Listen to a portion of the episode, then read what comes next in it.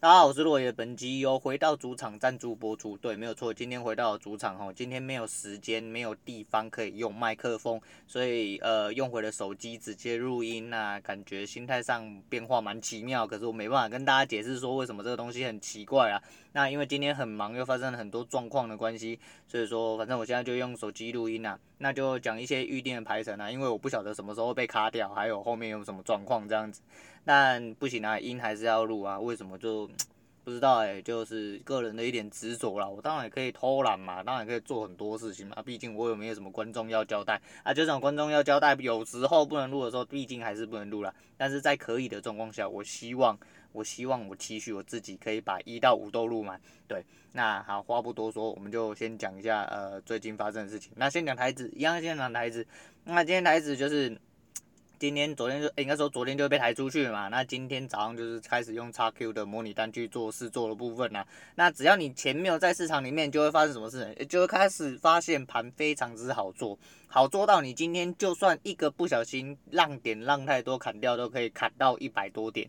稳稳的拿，嘿啊！如果你信仰足够，拿个两三百点，应该不太是问题。对，所以说今天这个状况就这样啊。但今天呃盘中一度拉到了快九百多点了，吼，期货部分，期货部分，那现货部分应该是到八百多了，我没有仔细看。不过这个状况其实还蛮妙的。那最主要还是要看明天结算部分，明天是总体月月结算啊，所以要到零六去了。那。这部分我自己有一些些有一些些担忧，虽然说是照着多方的剧本，但我自己有一点点担心某一些状况会发生，所以说呃就是这判断是主观的，所以大家应就是自己见仁见智啊，因为每一个交易你都要有自己的剧本嘛，自己的思考知道吧？那今天第一单哎果不其然做的很漂亮啊，那没有哎应该说做的不漂亮啊，但是以我平常往呃往例来说的话，其实今天算是我做的最漂亮一单，我报了一百多点。到最后两手试单的时候，又全部都吐回去了。那真正的症结点，我必须得要呃有空的时候我再回去翻一下啦。因为就是靠叉 Q 练功嘛，我觉得这蛮有趣的啊。但是叉 Q 练功其实就是，其实你没有真金白银在里面跑的时候，其实真的呃。心态上会差很多啦，然后会有一种就是想要尝试的感觉。我个人是不乐见这个心态的发生啊。可是就是呃自己要掌控好，至少说你要抓得到你的胜算在哪里，那你必须得要有数字、有数据，你才有办法知道说哦你的位置跟你的呃判断是不是正确的这样子。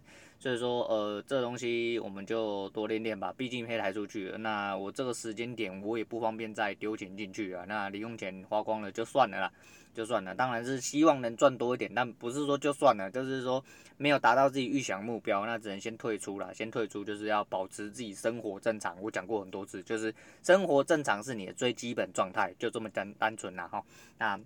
操作部分差不多讲到这样。那前阵子讲饥饿实验的时候，我忽然想到有一件事情，我不是我不确定我有没有讲到诶、但是就是呃大家都有听过猫抓老鼠嘛，但实际上诶、听说猫不一定会抓老鼠，而有一些甚至会怕老鼠，它其实就没有这么爱老鼠这样子啊。但我有一次发现了一个非常之 shock 的状况，就是呃我有一天中午去买便当，那便当的那个旁边有一间乐透店，那我偶尔会去摸摸乐透嘛，大家都有这个乐透梦啊，对。但是你跟我讲，我如果今天中了头奖，我告诉你，我百分之百会拿出超过两成的钱去丢入呃期货里面，因为我讲这东西其实不，有时候是不关于钱，是关于判断。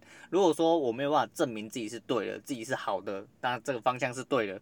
我觉得我不甘愿呐，我觉得我不甘愿，所以说我不会因为说啊，假设我今天假设我一一夜致富了，啊，我就好，我就躺着赚就好，我就不要那个，都是哎规划是都规划好了啦，但是就是说吼钱没有来啊，不是啊，就是那个我还是会尝试，哎，就是想要把交易做对。因为这是我目前人生的一个目标，这样子啊。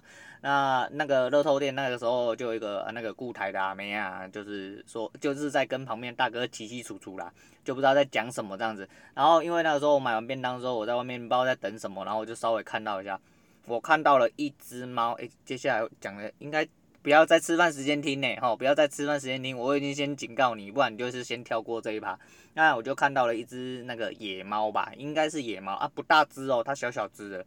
然后呢，它就在那边头低着低着，抬起来抬起来。当我走近看到的时候呢，它在吃一只老鼠的内脏。哇，我的老天鹅啊！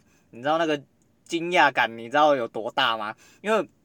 第一个是猫，我就说猫抓老鼠是行之有年的嘛。但是我听说的，其实猫就不一定会抓老鼠之外呢，就是有一些猫是甚至怕老鼠嘛。但是当我看到那个状况的时候，我说哇。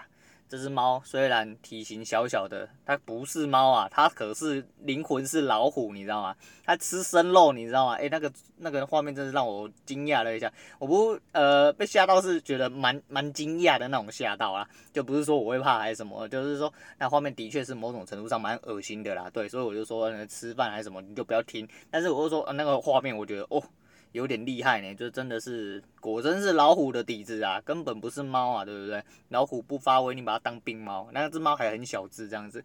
然后那个 就就那个小姐在跟大哥起起楚楚，就是在讲这件事情啊。那个时候就是原本是要拿这个东西来开头那个饥饿实验那一集，结果哎我忘记讲了，我忘记讲了，因为我刚刚在翻那个我的笔记的时候，我突然发现，哎看妈的，我怎么这个好像没有讲到？因为我通常讲过的东西我自己会砍掉，对，但是我那个没有砍掉，我就不确定我到底是有没有讲，所以我决定这边再拿出来讲一下。那再聊一点疫情的事情哈，那疫情的事情其实就是呃，我昨天讲的那个大概状况啊。不过就现况来说的话，我还是那句话啦，如果说今天台湾都不行了，那哪里可以？我只能这么说，如果台湾的防疫都不行了，你要试想一下，这个世界上还有哪一座大城市可以媲美台湾这种密度这么高的地方？医疗这么呃，某种程度上已经算前卫的那个医疗国家哦，我们也算是卫相对卫生的国家，文明化国家。请问，如果连我们防疫都没有办法挡下来的话，那其他的国家应该要活到什么样的状况？那现在就讲疫情行之有年了，各大城市都已经沦陷了。他们的疫情跟那些状况，其实慢慢的、慢慢的，呃，不能说就是有非常大的好转，但至少都还有相对的控制住了。我们这边爆发只是呃必然的啊。那就先讲一下，就是我听了一下那个股癌上个礼拜的节目，因为我就说啊，我大概是上班有空的时候我才听这样子。那我就是边听边开车啊。那我刚刚听完了之后，我发现。第一个，呃，两件事情蛮可那个蛮欣慰。第一件事情是，就是我们俩看法其实差不多啦。我觉得这是一个正常人的看法嘛。你总会因为这样，去年疫情刚爆发，沙桥都没有呃防备的时候，呃，我们活成了那个状况。今年经过了一个年度，然后我们有疫苗，而且我们的口罩也其他东西都准备相对充足，然后防疫的状况也一直都没有破口，直到有自私的人出现为止。那为什么？会在这个状况下恐慌，我就搞不懂。那这些人的想法就是其心可议啦，就是真的是蛮奇怪的啦。就是这些人就是没有跟他脑袋脑袋连接嘛，就已经讲明白就是这样子。那第二点就是，哎，原来就是哎，股癌就是要当爸之后啊，我们谢总要当爸之后，就觉得他讲话真的是变得比较嗯。比较委婉然后比较友善一点点啊，那可能是因为快要当老爸，就是说他有在控制口德部分。我告诉你啊，为人父母吼，必然会有这种行为啦。那我们就祝在这边祝福谢总啊，就是我告诉你啦。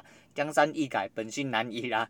等你小孩大了之后，你还是会恢复本性啦。但是现在吼，好好维持是正常的，因为毕竟你不能让一个两三岁、三四岁的小孩子出来就骂干你娘嘛，对不对？那不好听啊。但是如果他长到十三四岁，他被人家骂干你娘，他不能回嘴的时候，你不会觉得很干吗？那不可能，我相信你不会忍受这种事情发生。对，所以你一定会恢复你的本性，哦，在你的环境使然之类啊。对，那是个人操守的问题啊。像我这么斯文的人呢，嗨，我也是就是在零到三岁那个之间呢。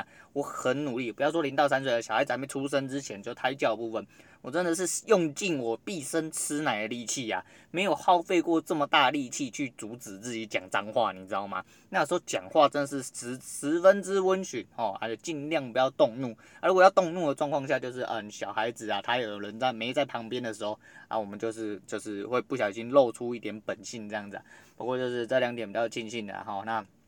就是疫情的部分，还是大家那个，那小孩子今天放假，干早上他妈真的有够吵，我侄女在家啦，我女儿在家，干两个他妈一直吵一直吵，然后我爸也一直吵一吵，因为他一个人没有办法分神去顾到两个，他只觉得很烦，他年纪大了，可能体力有限，耐性有限呐，那他毕竟就是说，虽然他就是要顾小孩，但是说实在，他没有并并没有发自内心的想要顾小孩这件事情呐，他想要去游山玩水，现在又疫情这样子啊，所以他很干呐，对不对？所以说某种程度上，他可能就是。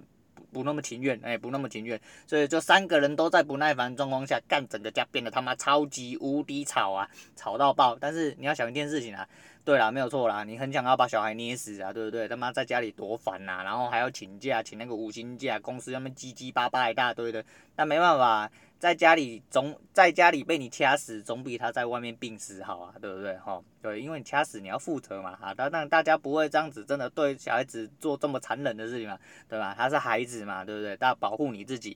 保护你的家人，保护你的孩子，保护你们呃长辈跟你自己哦，大家好好待在家里，对，这样子不要出去嘛，对不对？用病毒修改那个是很危险的事情呐，所以说吼、防疫期间好好的那个啦，那就是希望大家 父母不要在这个时候想不开啊，股市跌成这个样子，哎，今天有涨了，今天有涨，但是股市跌之前跌成这个样子，小孩子又回来闹事啊，你又觉得他妈很想死啊，但是说。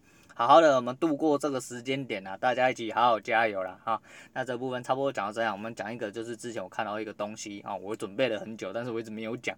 哎，有一天呢，那个应该说前阵子呃，国外某一集应该有讲到啦，因为那件事情让我想了很久。那个时候我刚好发想的时候，那阵子刚好遇到。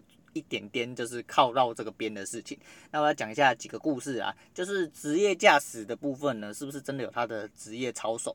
那就跟如果我所说啦，就是呃，基本上吼，你一个职业驾驶本来就更应该要有职业操守，可是偏偏在路上让你觉得没有那些驾驶操守的人，都是这些职业驾驶。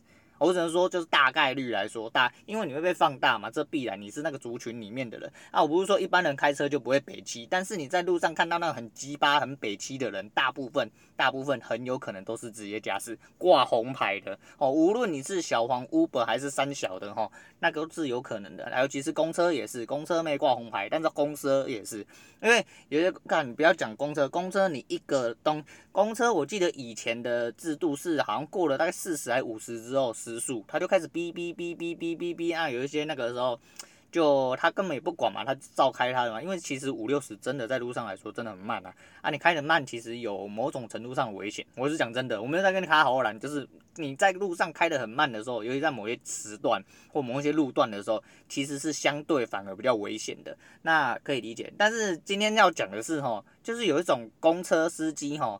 他就仗着他自己是大车啦，也不管你车上他妈载几个人，你就在那边鬼子切出、鬼子切入啦。干，有看到停车格啦，你在内线道直接减三道出去外车道的，然后载完乘客之后，也不管你后面有没有车，方向灯一打就是要滚出来那一种，直接卷入内车道。干你娘！你他妈这种人到底是怎么考到大客车驾驶执照？你他妈去死好不好？你要自己死，你要去死，不要拖着车上这么多人去死。不要说公车不会翻车，公车不会撞车，公车很大台，很冒险，很怎样？你他妈真的是王八蛋一个啦！但要死自己去死，干这种公车司机真是很多啦。然后他妈不让路的啦，不是说不让，不是说你哦，公车司机我一定要让路哦，一定要你开车很急掰怎样怎样，大家都有急掰的时候啦，不用讲说你开车他妈多有操守啦，你开车很慢的时候也是你很急掰的时候，你不要说你开车慢慢就不会很急掰，因为他们挡来挡去吼，该让路的时候不让路吼，你就是世界上那个路上最急掰的人，对，但是这不是这个重点，重点是。这公车司机的那个想法就是为什么一定要用？那大部分都用逼车的方式啊，这只是公车司机哦。小黄就不用讲，小黄这个也是行之有年了，大家全世界都知道小黄大概是长什么样子。为什么？呃，有 Uber 司机曾经这样讲过说，哦，那个小黄哦，为就是都不想想为什么他们都会到最后去选择要叫 Uber，而不去叫小黄。那我不能说 Uber 都没有。嘿，我不能说 Uber 都没有，也不能说小黄都是，但是你以比例来看话，路上的小黄真的很多，就是就跟我们谢总一样啊，干从最外线直接插到中线道，把苦去撞到他，干一句道歉都没有的这种，这种多的是啊，突然插旁边的啦，怎么样的？那呃，我们就直接在这边点名啊，点名这个。不知道好不好啊？但是我就是陈述一个事实而已哦。我陈述我看到的事实。那我在公司附近呢，有一条路非常之小啊。那诶，这样讲出来应该蛮明显的，新北人应该都知道。那那个方向过去的话，那左边是家乐福，右边是 IKEA。那条路小到靠北，就是在那个路段只有，因为那个是一个诶类似像桥墩的状况，以前应该是有一个排水沟的部分。那那个就是最近有某一个诶新起来的联盟哦，哈，那应该是跟。不确定是哪一间公司的哈，我们就不指名，反正他叫游戏哦，那就是诶、他就贴着他的招牌，所以我也没有那个，我并没有捏造事实，但是他就是那位诶游戏的司机，那位大哥，他停在路最窄的地方。他停的那个地方，就等于是占了整个单线道，所以说来去的车辆都会遇到他那台车。我就想不清楚，想说他车子是抛锚呢，还是怎么了？他为什么会停在这个地方？而且是下班时间，车流量他妈十分之大，大家就来来去去都为了要闪他那台车。他那台车就插在路中间最窄的地方，打双黄灯，他大哥在干嘛呢？在放尿，嘿，在尿尿，在路边小姐，哈喽，右边伊基亚左边家乐福，你可不可以找一个有冷气的地方去尿尿，好好的爽一下，不要在路边挡人家路，然后干你娘的，你就在那边尿尿，什么意思啊？这。怎么了？你有龙头不放出来，这是人不太舒服是吗？还是说你真的是干，真的连那两步路都真的是忍不到了？我就说嘛，而且 IKEA 吧，你真的说觉得说刚刚进去那个卖场里面他妈很麻烦啊，傻小，Hello，再下去旁边就是加油站，嘿，加油站总可以开在路边，稍微停一下进去尿吧？你不要，你人不要，你偏偏要把那个车子停在最窄的地方，挡住大家去路，然后你人在车子旁边尿尿。你就是要让大家观赏你尿尿的实况就对了啊！如果除此之外，我想不通你为什么要在这种时间做这种事情啊？Hello，尖峰时间挡在最窄地方，在车旁边尿尿。哎、欸，Hello，哎、这这这这你我我在这下面征求观众，如果他有其他的理由的话，我真的脑袋想不到，可能是我脑袋不好。那麻烦大家跟我讲一下，他到底是在想什么？我真的是觉得很很好奇啊，很好奇。那另外一部分呢，就是那个。就是我有一次啊，送我女人去坐车啊，那时候她要回家，回南部老家这样子，我就送她去坐高铁，那是我们的习惯。那送她去高铁之后呢，那我人就从车站回来。那从车站回来的路上呢，我就在停个红绿灯啊，那就听到对向，哎、应该说右前方那个车道，就是要转出来的车道呢，就突然开始疯狂出现喇叭吵啊，叭叭叭叭叭，我们在那叭三小啦，哦，那就看到开始。哎，两台车开始跳恰恰，啊，一台是啊不知道某品牌的车来，那我们就不多说。另外一台又是小黄，啊，大家都在跳恰恰。哎，左边的这个大哥呢，哎，就突出去急踩刹车，不让右边小黄出来。那右边小黄一动，那左边的大哥又踩出去，又要挡他。哎，都是大家逼车逼来逼去，啊，不知道在逼三小。到最后呢，啊，我以为黑车要放弃了，啊，我也以为小黄干脆就算，没有。哎，那小黄大哥很帅气的。直接一个幕府横插在那台黑车的前面，两个人下车就要对干的时候，干绿灯了。我好想看后来发生了什么事情，好想看他们格斗赛看，他们一言不合就要开干，他妈的已经粘在，已经粘起来，你知道吗？整个要开干干起来就绿灯了。啊，后面也在扒，前面也在扒。啊，这边跟宣各位宣导一下。林北是最杜烂别人在路上他妈看热闹的，你他妈看热闹去路边停下来啦，干就是世界上有这么多你这种人，干车祸才会这么多啊！拜托不要看热闹好不好？你如果没有要下去帮忙，没有帮没有要下去帮忙推屁股还是什么的。不要他妈在那边挡路啦！啊，后面也在扒，前面也在扒，他们的后面也在扒，干你娘！你路到底是要给人家走还是怎样啊？干要看他妈的停去旁边看好不好？有停车格好不好？没有停车格的，不然你们把全部把那边围一圈好了，好不好？大家在那边围炉可以了吧？就是你知道很可惜啊，不是很可惜啊，就是就是你这台湾人不要这样子啊，就是这么喜欢看戏干，然后又一点忙都帮不上，对，然后。就是台湾人吼是被冷漠杀死，你知道吗？因为像我自己也是一个冷漠人，我根本不屑下车去帮忙任何人。为什么？因为这个时候去帮忙看帮人家 CPR 的会被人家告说哦，你压碎我的，你压断我的肋骨啊，还怎么样的？那救人家一命回来被干的要死，还要被当作凶手啊？帮你报警啊，帮你干嘛？到了最后把都把所有的罪、所有的债挂在你身上。台湾就是太多这种垃圾，你他妈去死好了，真的，你就去死就好了。因为就是有太多这种垃圾，导致你要说出事了，结果大家说哦，看台湾人好冷漠，为什么都不帮忙，为什么不出手？因为有太多这种垃圾，哦，大家都想要自保，那大家在自保状况下，只能选择对你冷漠，即便你是一个真正需要帮助的人。那也没有办法，因为台湾的社会使然，所以会导致这状况发生。那还是在这边宣导啦，如果说路上有什么交通事件啊，你要帮忙，还是说你帮不上忙，你在路边你停下来打个电话啊，帮忙报警还是怎么样的，哦，那你就去处理，就是请别人去处理，让人有一些相关单位去帮助他们，那也是帮上一种忙的方法。那最大的帮忙就是赶快滚出那个现场。不要在那边导致交通混乱，导致越来越多车祸，导致越来越多智障在那边跟你围炉，吼，赶快滚出那个现场就对了，吼，不要在那边挡路，那么看了就很不爽，尤其是你根本是一个什么忙都没有帮上的废物，赶快滚就对了，好吧？那今天就差不多讲到这样子啊，因为好久没有在这个状况下讲，所以讲的比较奔放一点。我看那个声波表现应该是今天蛮大声的啦，那没有办法，没有办法，尤其用手机录啊，本来就声音比较会突兀一点点啊，就声波的部分，那。就是这样喽，就是今天刚好在讲这个比较干的东西，所以我忍不住，我忍不住。那还是希望在大家就是这个时候啦，哈，就是好好做好防疫啦，啊，保护自己，保护大家，在这边一直宣导，哈，一直宣导，就是千万万万要保护好自己，保护好大家。那今天推荐周杰伦的一路向北给大家啦，那希望大家当个良好的用路人之外，就是也希望大家如果手头上有爆股票，可以一路向北啦，回到正轨啦。啊，如果没有回过，我没有回到那个位置，那就。